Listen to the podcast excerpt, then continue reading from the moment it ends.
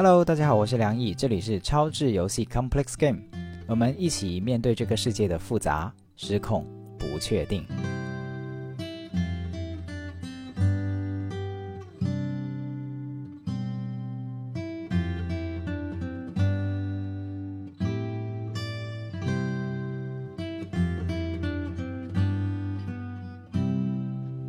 Hello，大家晚上好，我是梁毅。呃，非常欢迎大家来到这次 Mira 的分享会，哈，呃，其实现在我有点小紧张，是因为，呃，这个机会真的很难得，然后我们也筹备了很久，然后 Mira 花了相当多的功夫跟心血来去准备，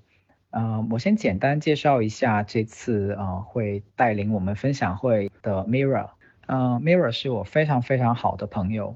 就是好到什么程度呢？就是他这个分享会，大家会看到用了一种非常中古的方式，哈，就是发这种长语音，呃，初衷就是希望让更多的人去有机会听见、看见。那我们没有选用直播这样的方式，哈，而且是在这样的一个群里面，这就意味着每一个报名者，我都要手动的去打标签，手动的发邀请拖进来，其实还有蛮多工作量的。就还没算上像设计海报啊，然后商量各种各样的呃功夫啊、时间啊等等筹备。但是我是非常愿意，是因为他是 Mira。然后除了这个友谊哈，友谊的原因，还有一个很重要的原因就是 Mirror 年纪虽然比我小一点，但是我对他这个朋友我是可以用尊敬这两个字的哈。为什么？是因为他的经历里面，他有过一段时间做调查报道的记者的经历。然后大家可以想象哈，就是他是有经历过很多像类似于去中国的内地去报道一些冤假错案的时候，可能是会被一些黑恶势力追着跑哈，是是他是真的有这样的经历。然后做完一些很重大的报道，可能要在医院躺上一段时间，然后就是就是疗伤哈，真的是身心俱疲，然后再投入到下一次的调查报道采访的工作里面这样子。就是这样的一个用生命在在为社会做一些事情的人，然后后来他这个实在做不到做不了调查记者以后，然后就开始了他的身体哈，就是这部分舞蹈跟剧场哈，呃，他的工作跟我有一个相似的地方，就是我们都是反压迫教育工作者，就是我们发现其实现代人有很多的压抑哈，有很多的闭锁。那透过不同的方式，或许我们可以找到一些解放的路。那其中很重要，Mirror 的工作渠道或者说他的手法就是舞舞蹈跟剧场哈。那他待会儿也会介绍一下他做的舞蹈跟剧场，跟我们可能通常意义上理解的舞蹈跟剧场有什么不同。那还有第二个就是 Mirror 提到说，他观察到就是自从二零二零年的这个新冠疫情以来，有呃不同的人会面临很多的压力哈。而且这些人与人隔绝的状态，呃，可能会让我们不知不觉给身体、给精神都施加了非常多的枷锁哈。那被隔离在家的人，被呃困在某个地方的人，怎么样去跟自己的身体还是保持良好的连接呢？怎么样在生活里面有找到自己的舒展呢？哈，怎么样释放一些压力呢？这就是他另外一个很重要的初衷哈。呃，我不多说讲这么多了哈，反正就是非常非常非常难得的机会，然后我觉得是我的荣幸哈，然后请到 Mira，所以下面我就把麦克风交给 Mira。好的，谢谢梁毅，呃，我觉得梁毅讲的太好了，我好像不用再分享了，只需要补充一点细节就可以了。好，谢谢大家，呃，我是 Mira，在两年前我在梁毅的。呃，日常英雄的群组里面有做过一个小的分享，啊，那那一次可能有一些朋友已经认识到我，呃，两年之后我很开心，我能够见到新的朋友，然后也和超智游戏的听友打个招呼，啊，然后也希望大家，我知道现在全国各地很多地方在遭受洪水的灾害。嗯，在网上也看到很多新闻，也觉得很揪心。我不知道群组里面的朋友有没有在河南的，或者在上海，或者有其他任何遭受洪水冲击的地方。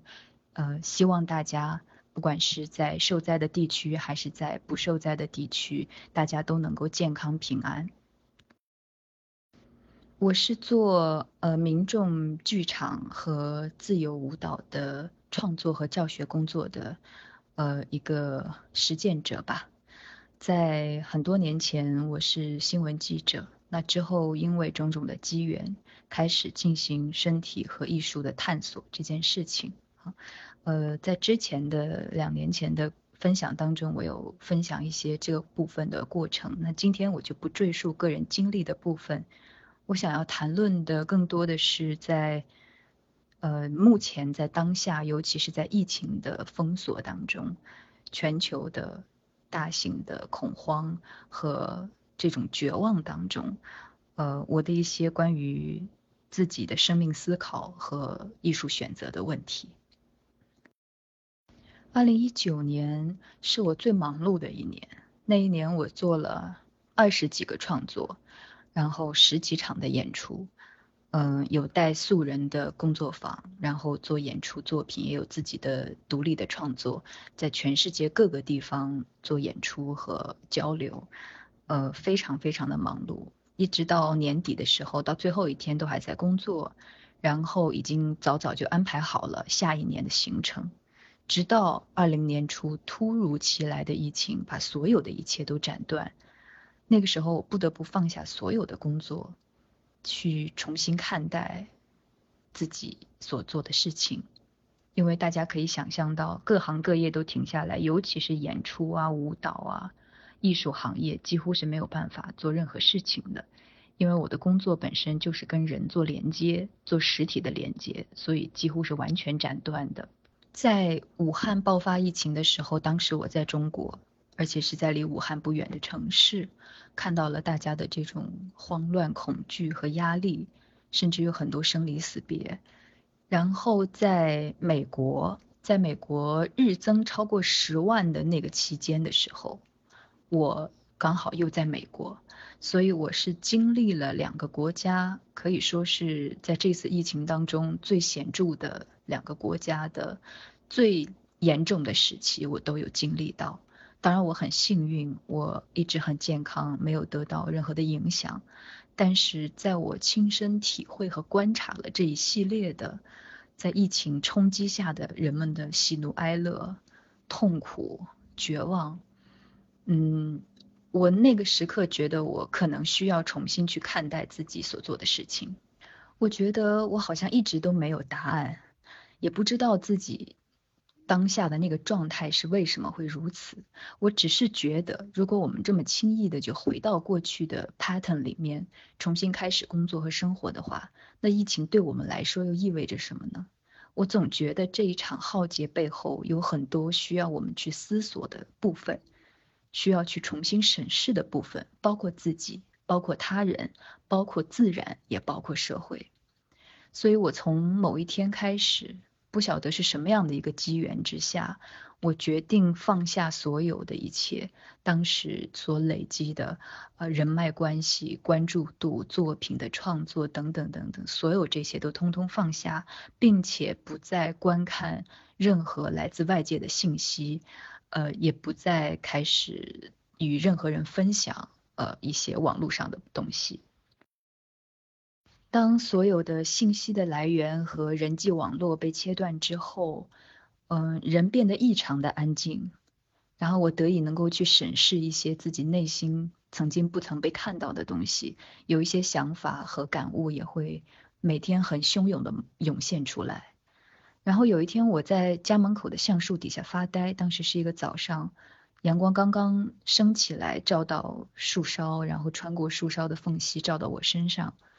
我当时不知道为什么，突然在身体里面涌现了一些回忆。这些回忆包括我在呃中国的时候，曾经带领素人舞者去跳稻穗的舞蹈；然后我在印度的时候，曾经因为有很多呃印度当地的一些部落的人在那边演奏音乐，然后当时那边有一棵很被当地人认为很神圣的树，我也和当时的那棵树产生一些连接。以及我在香港的时候，曾经在维港旁边和一些植物做一些冥印的练习。那所有的这一些东西，并不是从我的脑袋里面浮现的，而是从身体浮现的。于是我开始觉得，好像那是一个召唤一样。如果我不愿意再从人的身上获取能量，我是否可以尝试和树做一些连接呢？所以我就开始呃一个人跑到加州各大原始森林里面徒步走来走去啊，走坏了好几双鞋，一直在看树啊，看了很多很多的树，然后也选取了其中的六棵，做了一个树的名印这样的一个作品和计划。在人类社会已经被病毒弄到人仰马翻。哀鸿遍野的时候，树的世界里面，原始的森林里面是一片安稳和祥和。那个时候有一种非常安宁的疗愈感就会扑面而来。然后当我跟树的连接越来越多，看的树也越来越多的时候，我开始意识到一件非常重要的事情，就是呃树的这种生命力的生长和人其实是一样的。但是我们离树的那个思考真的差了很远很远。我看到的树里面有一种树叫做杉树，是美国非常老的一个树种，应该说是全世界最古老的树种。在这个作品的文章里面有写到，这棵树少说也有五百年的历史了，就是我。连接的那一棵树，然后我在它的周围看到了很多它的同伴啊，都是杉树。然后这些杉树，呃，其中有很大的部分是被山火烧过的，或者是被雷劈过的，因为你能够在树干里面看到非常黢黑的部分。然后那个那个部分，你可以感觉到那个树几乎是死过一次的。可是是什么力量让它又重新活过来？我觉得当我们用一个。呃，旅游者、旅行者的眼光，或者说游客的眼光去，呃，走进森林里去看到他们的时候，我们可能不会留意到这一点。但是我是用身体去力行的，因为我用身体去做了这个创作，啊，成为他们，并且衍生出了一个舞蹈出来。那所以，我能够感受到那个里面非常非常多的故事，就是。他表面上的那个很轻易的从死亡里面重新出来，又重新活过来的那个历程，好像很轻易，好像很。很和平，呃，没有什么动静，安安静静的。可是事实上，当你用身体去跳出它的时候，你可以非常明显的感觉到，那个背后的力量是无比的巨大，以及它不仅仅是杉树本身的努力，是和它周围所有的同伴对它的支持，以及它身上所有的小昆虫、苔藓，落在地上的落叶。所给予的养分，以及那些生长在旁边的蘑菇和菌丝，所有的这些微生物共同创造的结果，这就是生命的力量。那大家也可以看一下图片里的这一张这一棵树，这是一棵橡树。然后我发现它的时候，我一直觉得很奇怪，就是它有一个树干是这样子长上来，然后中间突然分叉，然后有一有一株是往上，另外一株直接往下，是呈现这样的一个很奇怪的样貌。当时我死活都想不通是怎么回事，我在那边看了它很久。可是当我真正用身体去跳它的时候，去明印它的时候，我终于明白它为什么长成这样，是因为它的那一面，就是它往那边伸的那一面，有巨大的山峰一直在这边呼啸，所以它一直一直这样往下生长，它能够用它的叶片和它的。这个所所生成的树荫的部分，去遮挡哪怕一点点的那个风力，这样的话就能够保护它的树根不至于被吹倒，以及保护它后面的很多同伴。所以当我用身体去跳出它的时候，我了解到他们的智慧和思考和生命力的时候，我是非常震惊的。然后我也意识到说，其实呃这一些没有被。修剪过、没有被引导过如何生长的原始森林里的野生树，和城市里面的行道树，也就是我们的呃马路中间的或者说大街道上栽种的那些行道树，是非常非常大的不同。我们的行道树是需要有固定的生长姿势的。如果不符合的话，我们就要进行修剪，然后它们必须要栽种到固定的位置，彼此之间的间隙也要保持一致。然后如果它长得不好看了，就要被推倒重来。可是，在原始森林里面，你会看到各种各样奇形怪状、非常奇怪的树。用我们的传统的经验的眼光来看，它是不符合我们的美学的标准的。有一些是非常丑陋的，如果我们用人类的眼光去看的话。但是，当我去思考这件事情，用身体去跳出它们的时候，用生命去跟它们产生连接的时候，我感受到的是一种非常强烈的美感。这种美感是无关乎它的外形和它的姿态的。原始森林里面的任何两棵树，甚至任何两个叶片，都不可能是相同甚至相似的。那么每一个叶子，它的生长，它是没有办法跟另外一棵。或者另外一个叶子比较的，每一个叶子，它自己要完成的只是它的张开和长成，不是为了某一个呃形态，或者也不是为了某一个标准。所以，当我完成了树的名义的创作的时候，我一直在反思一件事情，就是我曾经一直以来追寻自由舞动，可是我其实还是会在某些时刻会想要去符合一个舞台的标准，或者某种美学意义上的标准。可是，在这一次之后，我意识到，没有所谓舞台的美学，也没有所谓东西方不同口味的不同门派的美学，我们有的只是生命的美学。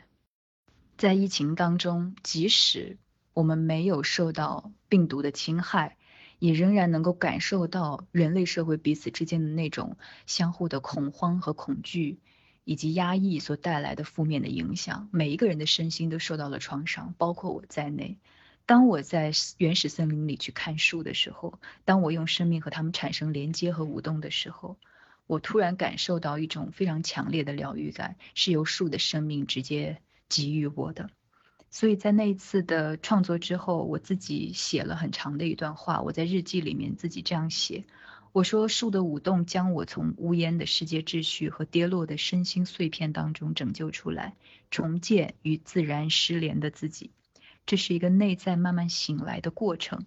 听见某种低频的声音的召唤，回应它，拥抱它，从此不再轻易的被外在的环境驱使，从此如是关照，如实生活，以至于我所有具身的行动都与内在的生命脉动是一致的。只有这样的舞动，不因循守旧，不人云亦云，才是富有生机的。因此，我称它为生机舞动。而反观我们的人，人在社会当中的角色和状态，我们会时常发现，我们现代人的身体和心灵是脱节的。我们没有办法让这个重新连接他们，以至于我们会产生非常非常多的问题。我们都知道，身体是我们很多时候是我们内在的健康的一个折射镜。比如说，如果我们今天压力比较大了，你可能脸上会冒痘痘，或者你有腰肌劳损，或者你胳膊不舒服，等等等等。啊，也包括当我们在痛苦伤心的时候，我们会含腰，会勾胸，这些都是身体呃所带来的直接的折射。但事实上，我们也知道，身体反过来也会影响我们内在的健康和状态。比如我自己曾经在做记者的时候，说长期的伏案的工作，压力非常大，也时常是昼夜颠倒。呃，我想可能不止记者的工作，很多工作目前都是这样的。我想大家可能或多或少都有这样的感受和体会。那么在长时间的伏案不动，然后长时间的久坐的这种工作模式之后。我发现我的健康出现非常严重的状况，那个状况甚至不是说哪一个地方痛，而是从头到脚都不很舒服，整天好像要睡不醒的样子，非常的疲累，那个疲累已经深入骨髓，以至于感觉自己好像第二天就要挂了。可是去医院里面检查，好像又没有什么特别大的问题，那就是身心失调所造成的一个结果。我想是很多现代人都不得不去面对的。那么久坐带来的直接的影响是腰部和颈椎的不舒不舒服，因为你一个姿势里面太久了，然后对他的神经造成了一些压迫。那么这个身体上的不适就会影响到我心理上的感受。比如说我如果在疼痛的时候，我就会可能在好长好长一段时间内心情都不是很好。这就是身体反过来对我们内在对我们的灵魂所产生的影响。这个影响是被很多人忽视的，所以身体的动能和转变也是很多人忽视的部分。换句话说，我们是没有生机的。如果说原始森林里的那些树是因为生机，是因为生命力才产生了各种各样的动作和它们形成的生命历程，那么我们当代的人生活在都市里的人，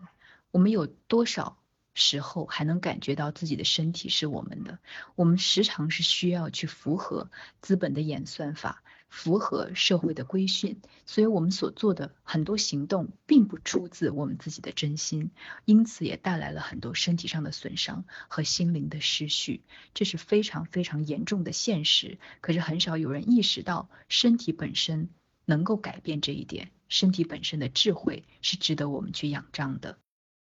呃，在身心学领域有一个非常重要的奠基者，叫做 Feldenkrais。他说过一句话：“如果你没有选择，只有一种唯一一种动作的方式，那么你就是不自由的。”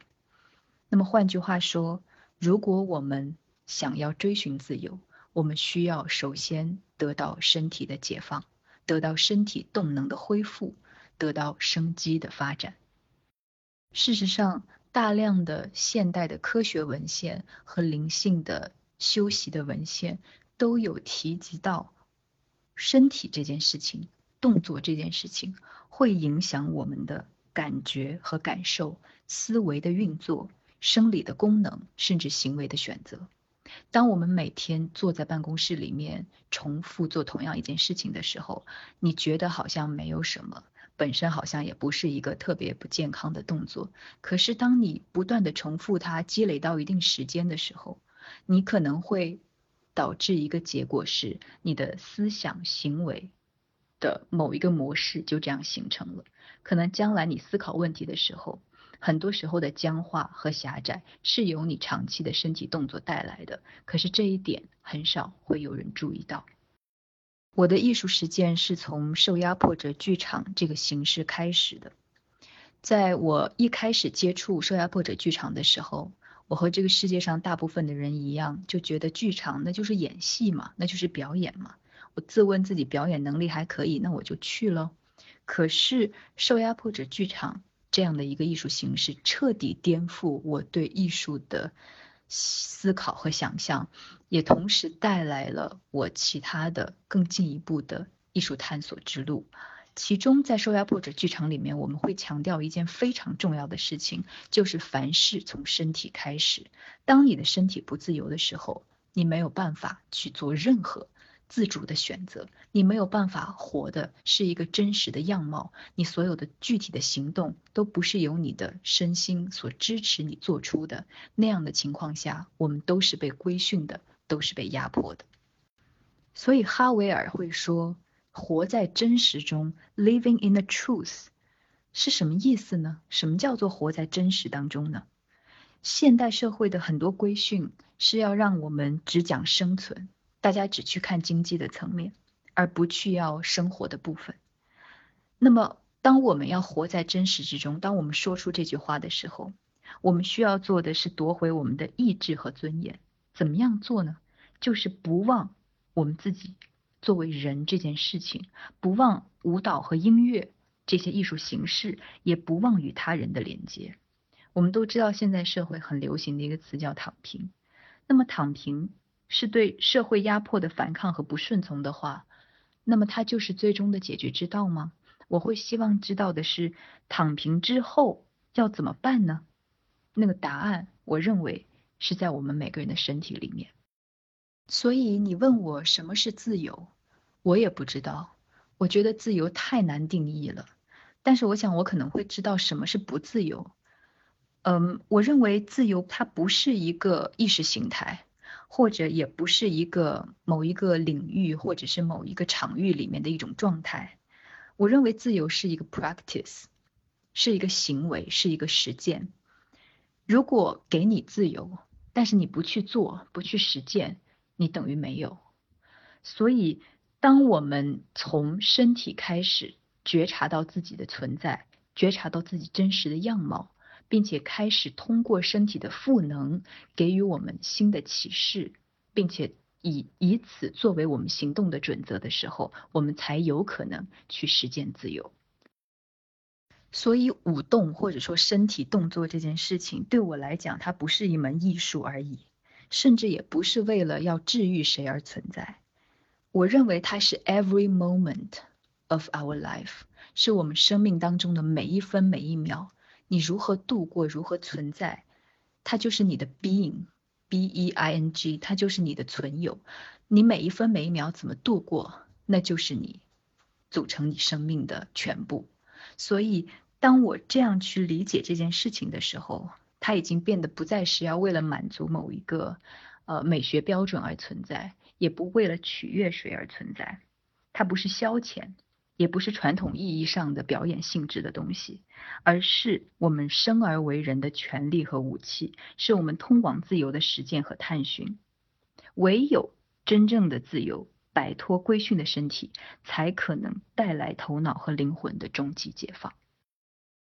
与此同时，也要澄清一点的是，很多人觉得哦，舞动这件事情，或者说动身体，那就是自己动啊，那我就每天在家安安静静的动嘛。可是对我来讲，呃，舞动这件事情不是一个 personal 的事情，不是 individual 的一个形式，而是一个人际的 interactive 的部分，因为。在受压迫者剧场里面，我们会认为身体是我们行动的赋能。只有在自由的身体作为载体的时候，当我们去参与到其他人的生命当中，以集体的行动和智慧转化整体的压迫的时候，我们才能够获得最后的自由。我们知道树不可能在原始森林里面。独自的存活，我没有见过任何一棵树是在其他地方光秃秃，只有它自己存在在那边。所有的树都是和其他的树共同存在的，共同分享养分，才能够共同生长。那说了这么多，身体到底要怎么动呢？身体的赋能要怎么实现呢？我们很容易会陷入一种时常网络上会看到的一些标题啊，三个动作解决肩颈疼痛，哈，或者是教你一招。彻底跟什么什么说拜拜这样子，呃，如果身体的问题这么容易被解决，它就不是身体了啊。如果我们陷入这样的思考模式，就是一个功利主义解决问题的快速解决问题的一个方式，而忘记了身体本身它是有自己的节奏和感知力的。我常常说，身体其实是一个，它不是一个只有几块肉、骨头然后细胞组成的一个东西，它是一个 whole universe。所谓一沙一世界，我们的身体难道不是一个宇宙吗？我们的身体所蕴含的运行规律和它的每一个细胞所包含的感受和氧气，是我们需要去了解的。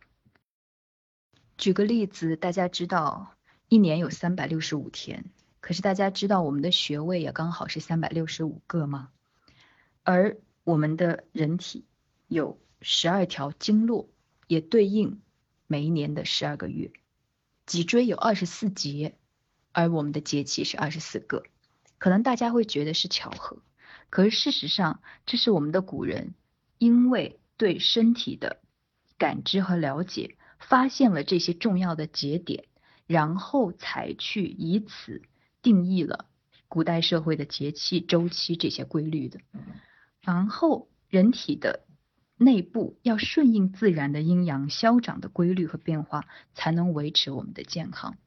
这是古人一直以来的智慧，可是当今的人们已经放弃了这一点。有几个人知道，我们其实是从自己的身体而演发出了我们的文化、我们的自然规律的呢？所以我们要做的事情其实很简单，就是回到身体本身，认真的去感受它，看见它。并且允许他的任何伤痛、压抑和不安存在。只有把他真正的当做你最忠实的朋友，一个陪伴你一生、永远不会离开你的朋友，一个和你共存共长、彼此共辱共荣的朋友，你才能够真正的从他当中获益，你们才能够共同走向具有生机的生命力量。我自己的一个经验是，因为我练习太极导引已经蛮多年的。太极导引里面，我们会常说它是一个动禅的练习。所谓的动禅，就是我们会讲到禅好像就是佛家的子弟在那边坐着不动，一整天就过去了，好像是安静不动的状态。可是太极导引它毕竟是一个太极的动作，它是在动的。可是我们为什么会称它做动禅呢？因为当我们在身体的这些动作在做的时候，事实上内部的很多东西，包括经络。包括血液、血管、细胞和我们的脏器器官，全部都在休息。所以你看着我，好像外在是在动的，可是我的内在非常的安静。他们得到了气的按摩和修整，所以他们其实是内部是在休息的。所以这样的一个状态，我们才能够让身体回到它原始的力量，回到它原始的智慧，而不是仅仅因为我们不得已。而让他一直处于压迫和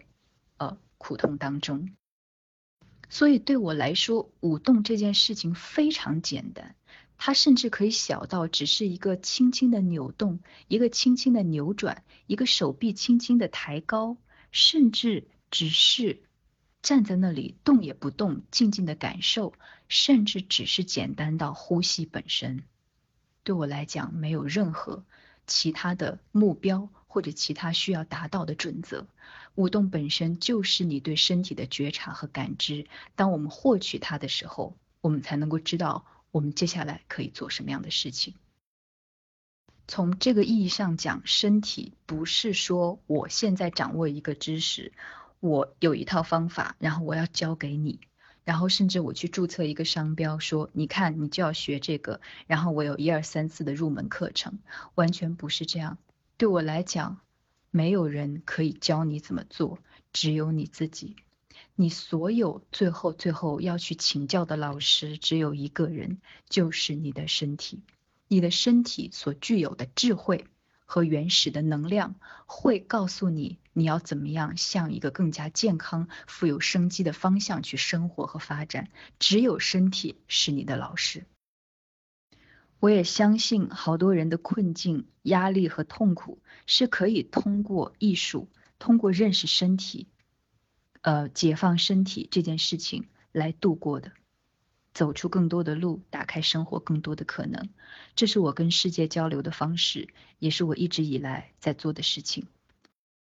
分享给大家一张在两年前。呃，我在黄山脚下的一个村落里面，一片种植有机稻米的田地做的一个自然舞蹈创作，当中有很多舞者是在我们这个群里面的，也很感激他们对我的信任和我们一起共同创作了这个美好的作品。在这个作品结束之后，大家就回到各自的岗位了，但是我印象很深的是，其中一个舞者跟我说。在经历了这次创作之后，他的抑郁的状况变得好了很多。另外一个舞者跟我说，他回去以后，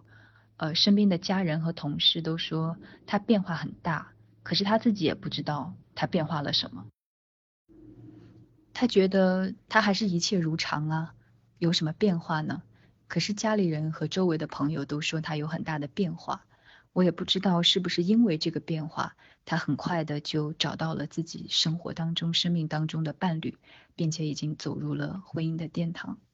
当我听到这些故事和反馈的时候，我非常非常的感激自己当时排除万难做了这样一件事情，能够把这样的生机、这样的舞动、这样的能量。分享给更多的朋友，让他们原本就充满创造力、充满热情和善良的灵魂，能够在那个时刻，最起码在那一个作品里面得到施展和舒舒压，以及他们能够实现他们的某一种生命的动能，将我们面临的困窘和束缚、压力和挑战，通过舞动转化为不息的生机，也让我们能够努力的活出动能和自主。成为更理想的人。我的分享就先到这里吧，谢谢大家。